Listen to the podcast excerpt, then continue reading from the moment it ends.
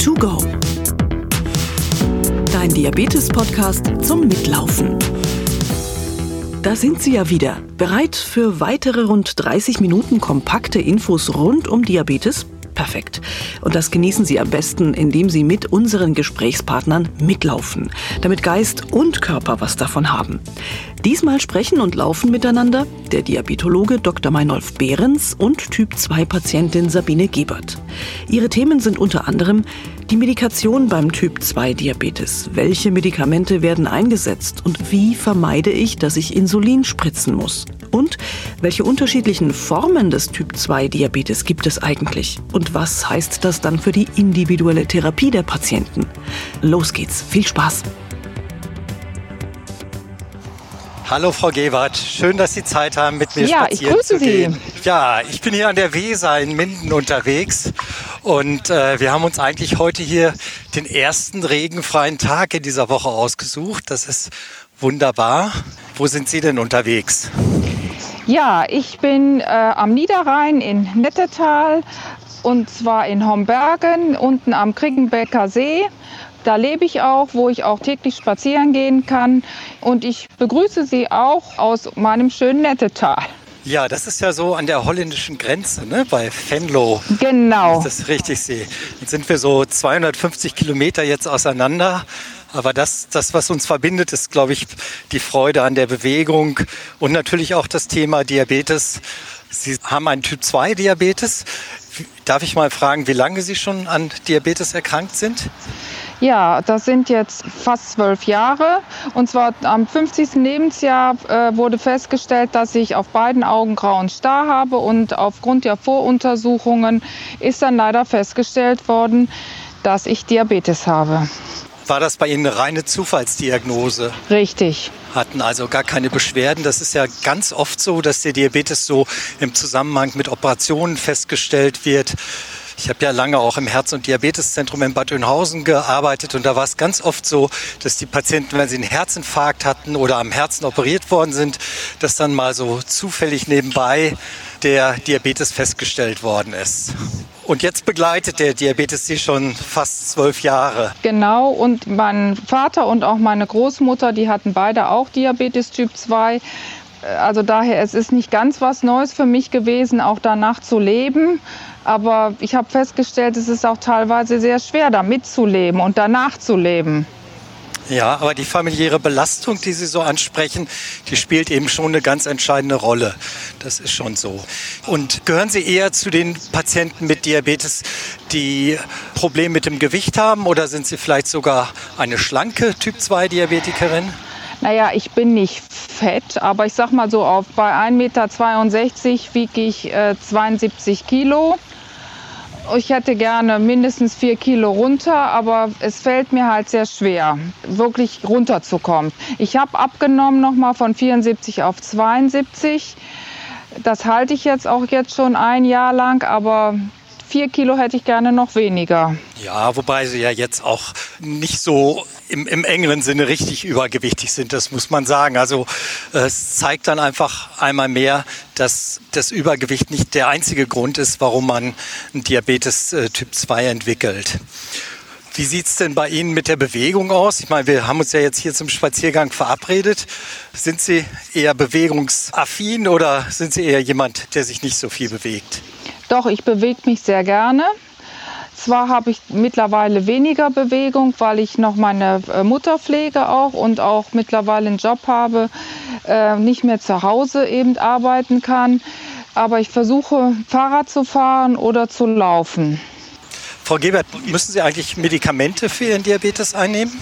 Ja, und zwar weil äh, mein HbA1c-Wert schlechter geworden ist, hatte ich meinen Arzt gefragt, was ich machen könnte, weil durch Metformin habe ich damals sehr gut abgenommen und der Diabetes war auch besser eingestellt, aber mir wurde übel immer vom Metformin und jetzt, wenn ich es abends nehme, dann habe ich die Übelkeit nicht so.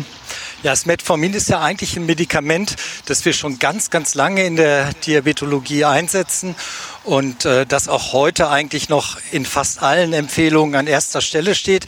Aber genau das, was Sie sagen, dass eben äh, Nebenwirkungen am Magen-Darm-Trakt, Blähungen oder auch Durchfall, das ist eben keine ganz seltene Nebenwirkung unter dem Metformin.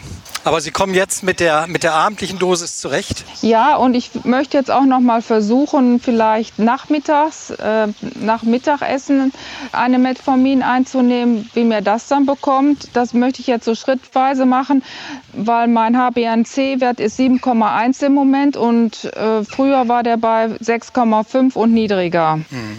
Wobei ja 7,1 auch schon ein wirklich ordentlicher HbA1c-Wert ist. Da muss ich aber jetzt mal einhaken weil mir wurde immer gesagt, 6,3 wäre optimal und da sollte ich auch wieder hin. Also optimal ist sicherlich ein HbA1c-Wert von 6,5 und darunter. Aber wenn man jetzt wirklich in die Empfehlungen guckt, dann steht da erstmal, dass der HbA1c-Wert zwischen 6,5 und 8,5 liegen sollte. Und das wird Sie jetzt wahrscheinlich überraschen, weil Sie sagen, um Gottes Willen 8,5. Aber wenn man guckt, wie der HbA1c-Wert sein soll, dann muss man immer sich den Patienten auch angucken und man schaut eben, wie ist die Lebenserwartung, wie sind seine Begleiterkrankungen, welche Medikamente nimmt er ein oder wie viele Tabletten muss ich einnehmen, damit ich dieses Therapieziel erreiche? Wie hoch ist das Risiko für Unterzuckerungen? Und kommt jemand überhaupt mit der Therapie zurecht? Was möchte der Einzelne wirklich selber erreichen?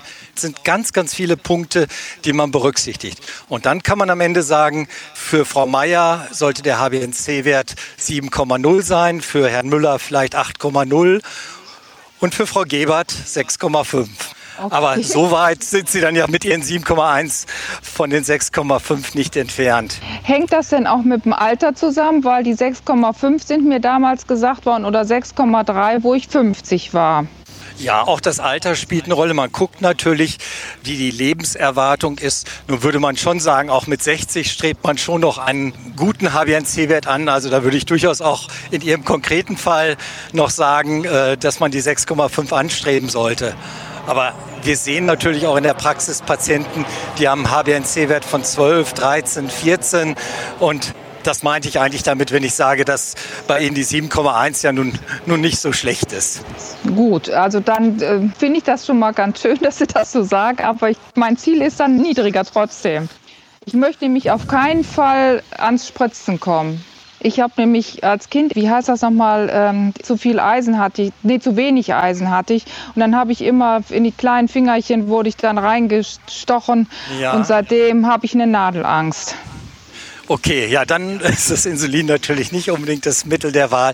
Wir haben ja heute auch eine Reihe von anderen Medikamenten zur Verfügung, die eben nicht gespritzt werden müssen, die man auch so zum Einsatz bringen kann. Und welche wären das jetzt so mal angenommen, das würde schlechter werden? Ist das auch von Typ zu Typ dann wieder unterschiedlich oder gibt es da generell ein spezielles Mittel? Ja, nee, die Frage, die Sie gerade gestellt haben, die ist schon ganz, ganz wichtig. Das ist nämlich, ähm, hängt ganz davon ab, welche Art von Typ 2 Diabetes man hat. Da muss ich vielleicht mal gerade so ein bisschen ausholen, bevor ich dann konkret auf die Medikamente zu sprechen komme. Mhm. Also wir unterscheiden ja eigentlich so ganz grob zwischen dem Typ 1 Diabetes und dem Typ 2 Diabetes. Der Typ 1 Diabetes, das ist eigentlich die Diabeteserkrankung, die im Kindes- und Jugendalter in der Regel beginnt und wo die Bauchspeicheldrüse aufhört, Insulin zu produzieren. Und die Kinder und Jugendlichen, die dann den Diabetes bekommen, die brauchen von Anfang an Insulin. Da geht gar kein Weg dran vorbei. Beim Typ 2 Diabetes, das ist ja in der Regel die Diabeteserkrankung, die im mittleren oder höheren Lebensalter beginnt, ist der Mechanismus ein anderer. Da gibt es zum einen die Möglichkeit, dass die Insulinproduktion auch irgendwie gestört ist. Aber was viel häufiger ist, dass reichlich Insulin vorhanden ist, also die Bauchspeicheldrüse in der Lage ist, gut Insulin zu produzieren. Aber das Insulin kann an den Zielorganen, und das sind ja beim Insulin die Muskulatur, die Leber und die Fettzellen, kann das Insulin nicht wirken. Das heißt, wenn man bei den Patienten die Insulinspiegel im Blut bestimmt, dann stellt man fest, dass die mitunter viel höher sind als beim Gesunden. Und trotzdem gelangt der Zucker nicht in die Zellen, weil an den Zielorganen das Insulin nicht wirken kann. Und da muss man sich jetzt genau anschauen, welche Störung beim einzelnen Patienten mit Typ-2-Diabetes vorliegt. Und das haben die, die Schweden haben das mal gemacht in einer kürzlich veröffentlichten Arbeit. Da ist man hingegangen und hat alle neu erkrankten Typ-2-Diabetiker sich genauer angeschaut. Man hat geguckt, wie alt sind die. Man hat geschaut, wie ist der HbA1c-Wert, also der Langzeitzucker, das äh, Zuckergedächtnis beim Auftreten des Diabetes. Man hat geguckt, was die wiegen. Und dann hat man untersucht, wie viel eigenes Insulin die noch produzieren. Und man hat auch geguckt, wie empfindlich die Zellen auf Insulin reagieren. Man hat dann noch so Antikörper bestimmt. Und hat dann praktisch 15.000 Patienten ausgewertet und dann hat man festgestellt, dass es auch beim Typ 2 Diabetes ganz unterschiedliche Diabetesformen gibt. Da gab es die schlanken Patienten, die sehr früh Insulin benötigt haben, weil sie die Bauchspeicheldrüse kein Insulin oder wenig Insulin produziert hat. Und dann gab es andere, die reichlich Insulin hatten, wo aber eben diese Insulinresistenz, die ich vorhin beschrieben habe, im Vordergrund stand. Und dann gab es auch so Zwischengruppen, die von beiden Störungen etwas hatten. Und wenn man jetzt überlegt, welche Medikamente gebe ich einem, da muss man eben sich als Arzt vorher ein Bild gemacht haben, wo liegt das Hauptproblem?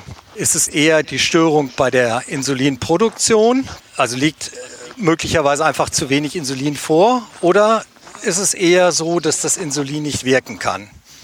Und wenn man jetzt eine Störung hat, wo die Insulinproduktion gestört ist, dann kann man natürlich Insulin geben und das würde man in der Regel dann auch machen. Aber wenn man jetzt so Patienten hat äh, oder Patientinnen wie Sie, die irgendwie ein Problem mit dem Spritzen haben, dann könnte man zum Beispiel einen Sulfonylharnstoff geben. Das sind Tabletten, die die Bauchspeicheldrüse stimulieren, eigenes Insulin freizusetzen. Also dass einfach wieder ein bisschen mehr Insulin produziert wird. Der Nachteil bei diesen Tabletten ist, dass sie Unterzuckerungen machen können, weil sie manchmal etwas unkoordiniert das Insulin freigeben und sie begünstigen auch eine Gewichtszunahme. Deswegen haben die Tabletten so ein bisschen eher an Bedeutung verloren und nehmen im Moment in der Versorgung eher eine Nischenindikation wahr. Wir haben aber auch Tabletten, die man einsetzen kann, wenn nun das Insulin am Zielorgan nicht so wirken kann. Da werden zum Beispiel die sogenannten SGLT2-Hämmer. Das sind Substanzen, wo überschüssiger Zucker mit dem Urin ausgeschieden wird und dadurch eben der Zucker gesenkt wird. Also es gibt schon noch reichlich Möglichkeiten an Medikamenten. Jetzt habe ich aber noch mal eine andere Frage und zwar früher bin ich viel mehr gelaufen und habe auch festgestellt, wenn ich viel gelaufen bin, also sagen wir mal eine halbe Stunde mindestens, dass mein Blutzuckerspiegel runtergegangen ist. Äh, welche Sportarten wären denn jetzt gut, wo man wirklich den Glukosespiegel ganz runterdrücken kann? Also die Bewegung ist ja in jedem Fall die Grundlage jeder Diabetestherapie.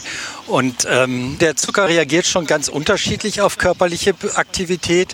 Und wir wissen eigentlich, dass die Blutzuckersenkung, die akute Blutzuckersenkung am besten erstmal funktioniert über ein Ausdauertraining.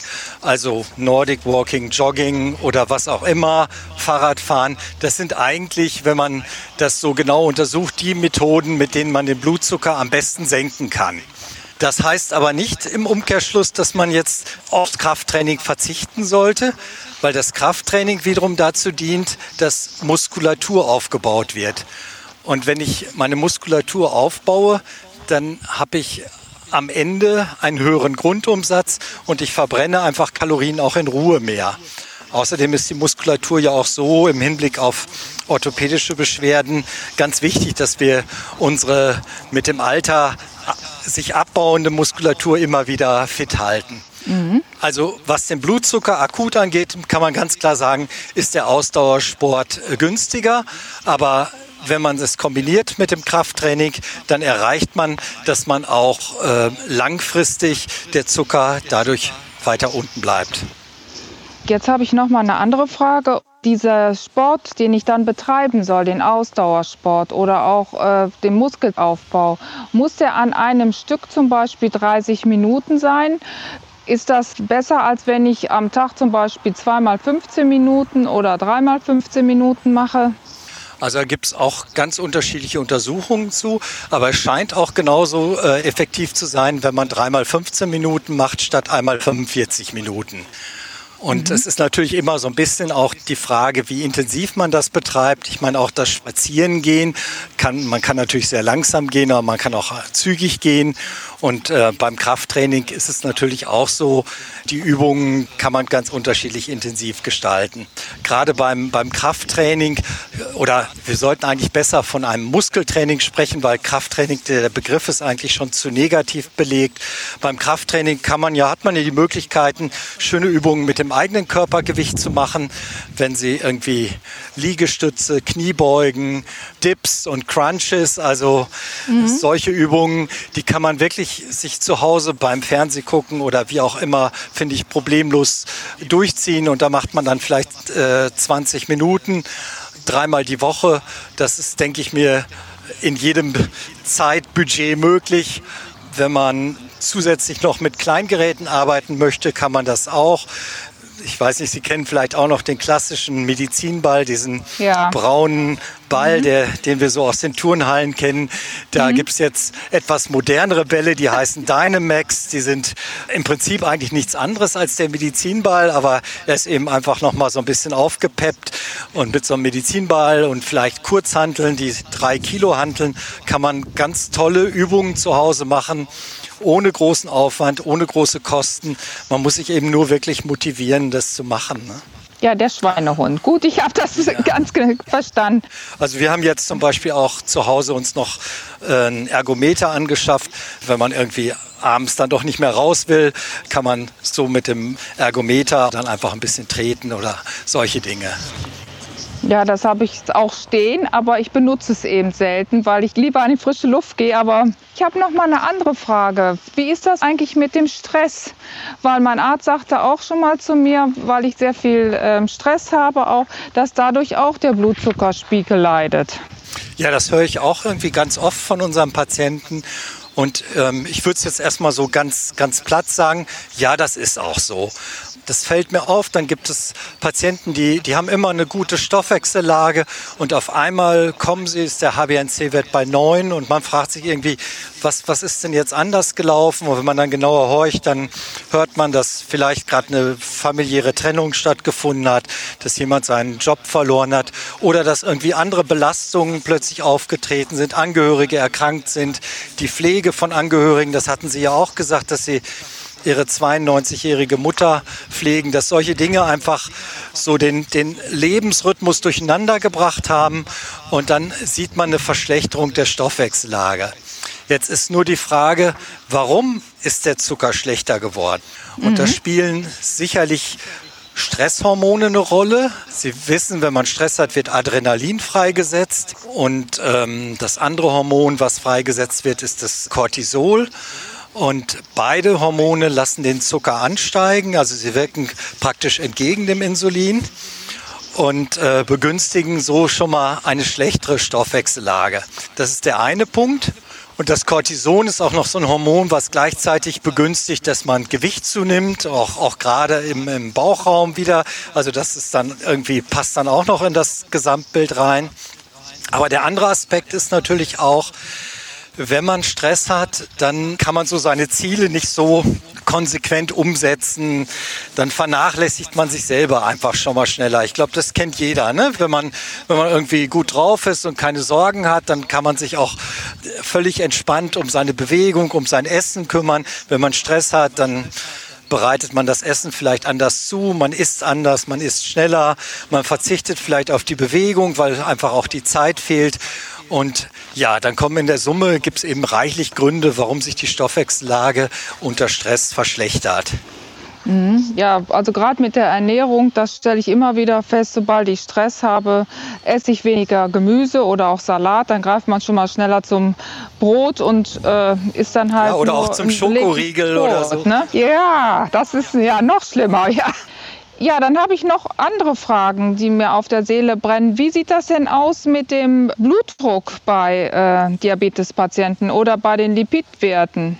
Oder Impfungen. Wird ja immer wieder gesagt, die, äh, dass Diabetiker sich auch äh, gegen Grippe impfen lassen sollen und andere ja. Impfungen noch. Genau, fangen wir erstmal, weil das ist auch ist mir ein ganz wichtiges, großes Anliegen. Die, die Frage, äh, kommt es jetzt nur auf den Zucker an oder spielen denn nicht noch ganz andere Sachen eine Rolle, die für, für Diabetiker wichtig sind, sprich Blutdruck und Blutfette? Und da muss man sich vielleicht noch mal einmal Gedanken machen, warum machen wir das überhaupt mit der Zuckersenkung? Wir wollen den Zucker niedrig halten, zum einen, um, um akute Komplikationen zu vermeiden. Wenn man extrem hohe Zuckerwerte hat, geht es einem schlecht, man ist müde und man kann im schlimmsten Fall sogar ins Koma rutschen. Das ist schon mal ein Grund, warum wir versuchen, den Zucker zu senken. Aber nun ist es bei Ihnen ja so, Sie haben einen HbA1c-Wert von 7,1 und sagen trotzdem, naja, ich möchte lieber 6,5 haben. Und das sagen sie ja jetzt nicht, weil sie Sorge haben, dass sie jetzt ins Koma fallen oder weil der Zucker so hoch ist, dass sie müde sind, sondern weil sie, wir wissen, dass hohe Zuckerwerte Veränderungen an den Organen machen, an der Niere, an den Augen, aber auch vor allen Dingen an den Blutgefäßen, an den großen Blutgefäßen und damit letztlich das Risiko für Schlaganfall und Herzinfarkt erhöht wird. Das ist ja der Grund, warum wir den Anspruch haben, den Zucker wirklich so zu senken, auch dann, wenn Patienten beschwerdefrei sind. Jetzt wissen wir aber auch, dass der Blutdruck auch das Risiko für den Herzinfarkt und Schlaganfall erhöht. Und wir wissen auch, dass hohe Blutfette das Risiko für Herzinfarkt und Schlaganfall erhöhen. Und deswegen ist es so wichtig, dass jemand, der Diabetes hat, dass man alles im Auge hat. Eben nicht nur den Blutzucker, sondern auch den Blutdruck und die Blutfette. Und beim Blutdruck, da kann man das relativ klar sagen. Die Empfehlungen sind so, für Patienten unter 65 wird in der Regel angestrebt, dass der Blutdruck unter 130 zu 80 liegt. Er sollte nicht unter 120 zu 70 liegen. Und wenn die Patienten älter sind, so über dem, ab dem 65. Lebensjahr ist man etwas großzügiger. Da sagt man, dass der Blutdruck unter 140 zu 80 liegen sollte, aber nicht niedriger als 130 zu 70. Bei den Blutfetten ist es schon ein bisschen schwieriger. Da gibt es ganz ausgearbeitete Empfehlungen, die richten sich nach den Begleiterkrankungen, nach den Organkomplikationen. Und ähm, ein Zielwert, der immer genannt wird, das ist der sogenannte LDL-Cholesterinwert. Und der sollte bei Patienten, die jetzt noch keine Begleiterkrankungen haben, unter 100 liegen. Aber wenn jetzt zum Beispiel jemand schon einen Herzinfarkt gehabt hat, dann würde man sogar einen LDL-Cholesterinwert von unter 55 anstreben. Also da sind die Ziele, das muss man wirklich für jeden Patienten genau nachschauen und erarbeiten und natürlich dann auch mit dem Patienten klären, wie viel Medikamente er letztlich bereit ist einzunehmen, um dieses Ziel zu erreichen. Und klar, neben den Blutfetten und dem Blutdruck haben wir noch einen weiteren ganz wichtigen Punkt, der unser Risiko für Herzinfarkt und Schlaganfall bestimmt. Das ist eben das Rauchen. Und deswegen gilt natürlich nicht nur für, für Menschen mit Diabetes, sondern eigentlich für uns alle, wir rauchen nicht. Da habe ich mein ganzes Leben noch kein Problem mit gehabt. Ich bin ja. nämlich nicht Raucherin. Nee, habe ich auch kein Problem mit, aber ich glaube, die, die so rauchen, haben schon ein Problem damit aufzuhören. Das ist ja gar nicht so einfach, von dieser Sucht äh, loszulassen. Mhm. Die Frage der Impfungen haben Sie aber mir noch nicht beantwortet. Nee, die habe ich noch nicht beantwortet. Ja. Also ähm, klar, Menschen mit Diabetes sollen auch alle Standardimpfungen bekommen, die man so empfiehlt, Tetanus, Diphtherie und so weiter. Das gilt erstmal für, für uns alle. Darüber hinaus gibt es aber so ein paar Sonderempfehlungen für Menschen mit Diabetes. Zum einen ist eben die jährliche Grippeschutzimpfung, wird allen Patienten mit äh, Diabetes empfohlen. Ansonsten ist es ja erst ab dem 60. Lebensjahr, dass die empfohlen wird. Aber äh, jetzt auch gerade äh, vor dem Hintergrund von Corona können wir eigentlich unseren Patienten nur empfehlen, sich gegen Grippe äh, impfen zu lassen. Und ähm, mein persönlicher Eindruck ist auch, dass in diesem Jahr die Grippeschutzimpfung wirklich super verträglich ist. Also ich habe noch nie so wenig Patienten klagen gehört. Also dieses Jahr habe ich den Eindruck, ist der Impfstoff wirklich gut verträglich. Das ist also die Grippeschutzimpfung. Mit der Corona-Impfung, da müssen wir, glaube ich, alle noch ein bisschen drauf warten, aber die wird dann sicherlich auch mit ins Programm aufgenommen. Darüber hinaus sollten Patienten mit Diabetes sich aber auch gegen einen Erreger der Lungenentzündung, äh, gegen die Pneumokokken impfen lassen. Das ist eine Impfung, die wird alle sechs Jahre durchgeführt. Das ist eine einmalige Impfung und dann eben die Wiederholungsimpfung nach sechs Jahren. Die Empfehlung gilt auch. Und jetzt relativ neu dazugekommen ist eine Impfung gegen die Gürtelrose. Jeder, der mal schon mal so eine Gürtelrose gehabt hat, der, der wird wissen, dass das wirklich eine ganz, ganz unangenehme Erkrankung ist, die eben mit Schmerzen und Hautveränderungen, wobei die Hautveränderungen, die gehen in der Regel dann schnell wieder weg. Aber die Schmerzen, diese neuropathischen Schmerzen, die da entstehen, die sind wirklich ganz, ganz unangenehm. Und da hat man jetzt einen Impfstoff, der zumindest Patienten mit Diabetes ab dem 50. Lebensjahr auch von den gesetzlichen Krankenkassen erstattet wird. Und das kann ich auch wirklich nur jedem Patienten mit Diabetes empfehlen, sich, wenn er denn 50 ist, damit impfen zu lassen. Wir wissen, dass Menschen mit Diabetes schon ein etwas höheres Risiko haben, also eine Gürtelrose zu entwickeln. Und dem hat man eben Rechnung getragen, indem man gesagt hat, dann bekommen auch Menschen mit Diabetes schon ab dem 50. Lebensjahr die Impfung, die sonst ab dem 60. Lebensjahr jetzt als Regelimpfung eingeführt worden ist. Ja, dann bin ich gut durchgeimpft. Die habe ich alle, die Impfungen. Haben Sie auch, auch die schon die, äh, ja. die Gürtelrose? Ja, die, der Impfstoff Dieses der ist Jahr. ja hart umkämpft. Ne? Also wir haben immer äh, Schwierigkeiten, den Impfstoff zu bekommen und ähm, umso schöner, dass Sie den schon haben. Aber der war wirklich äh, sehr aktiv bei mir. Ich habe also den ganzen Tag danach nur noch geschlafen. Das habe ich jetzt gerade bewusst nicht gesagt. Also der ist tatsächlich von der Verträglichkeit, ähm, da habe ich auch schon mehr Rückmeldungen bekommen, dass Patienten auch sagten, der geht nicht so geschmeidig runter wie die Grippeschutzimpfung. Mhm. Frau Giebert, wenn wir jetzt gleich unseren Spaziergang beenden, da hätte ich auf jeden Fall noch eine Frage, die mir irgendwie ganz wichtig ist. Wenn Sie an Ihren Diabetes denken, was ist Ihnen in Bezug auf Ihren Arzt, sei es der Hausarzt oder Diabetologe, besonders wichtig? Was, was erwarten Sie von Ihrem Hausarzt oder Diabetologen? Weil das ist immer so für mich ganz interessant. Was soll der leisten? Also ich habe einen Diabetologen, aber da gehe ich seltener hin. Also ich vertraue da sehr meinem Hausarzt auch. Und der beruhigt mich, weil ich immer Angst habe, spritzen zu müssen. Und er sagt dann auch, also jetzt mal ganz ruhig bleiben. Wir warten erstmal den nächsten HbA1c-Wert ab und dann können wir noch mal überlegen.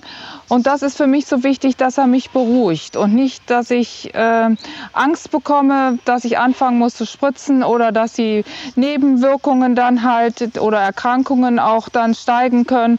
Das ist mir wichtig, dass er mich äh, ernst nimmt und mich beruhigt und aber gleichzeitig das im Auge hat, auch mich so einzustellen, dass die Diabetes bei mir eben, ja, wie sagt man, normal ist oder. Nee, kann man nicht, schon ne? sagen, oder dass sie gut eingestellt sind. Ne? Ja, genau. Eindruck, mhm. Also, wenn man sich mit ihnen unterhält, hat man erstmal den Eindruck, dass sie total gut informiert sind.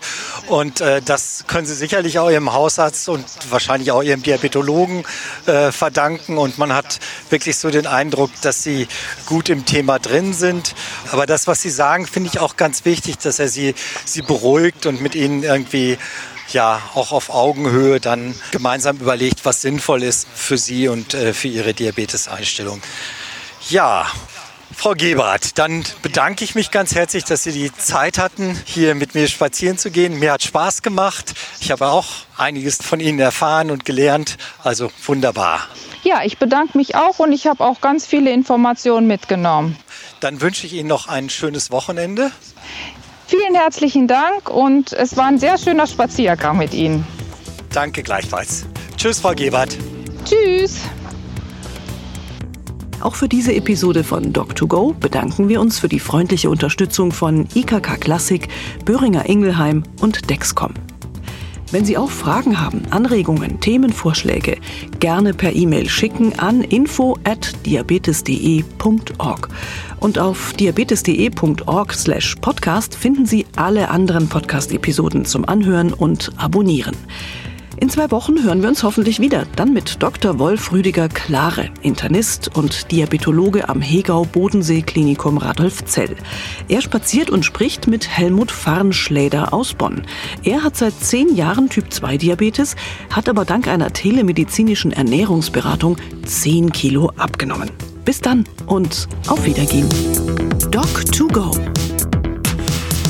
Dein Diabetes-Podcast zum Mitlaufen.